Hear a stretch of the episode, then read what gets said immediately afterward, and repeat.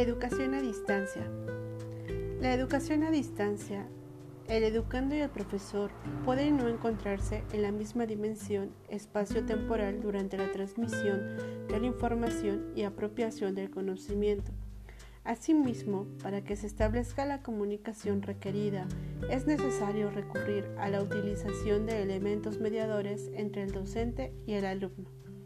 La utilización de medios visuales y sonoros es poco frecuente en el desarrollo de la llamada clase convencional y solo sirven como puntos de apoyo didáctico que complementan la acción del profesor. Los materiales que se utilizan en la educación en línea son impresos enviados por correo. Puede ser también a través de telefax, soporte que se está manifestando como vehículo ideal para envíos puntuales y de reducida extensión. Pueden ser materiales audiovisuales, informáticos, como son programas informáticos en CD-ROOM, videodisco, hipermedia e Internet. Educación en línea.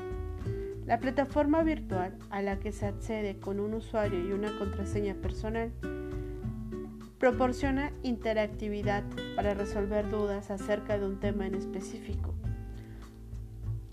los programas en línea pueden ser una opción más asequible que las universidades tradicionales.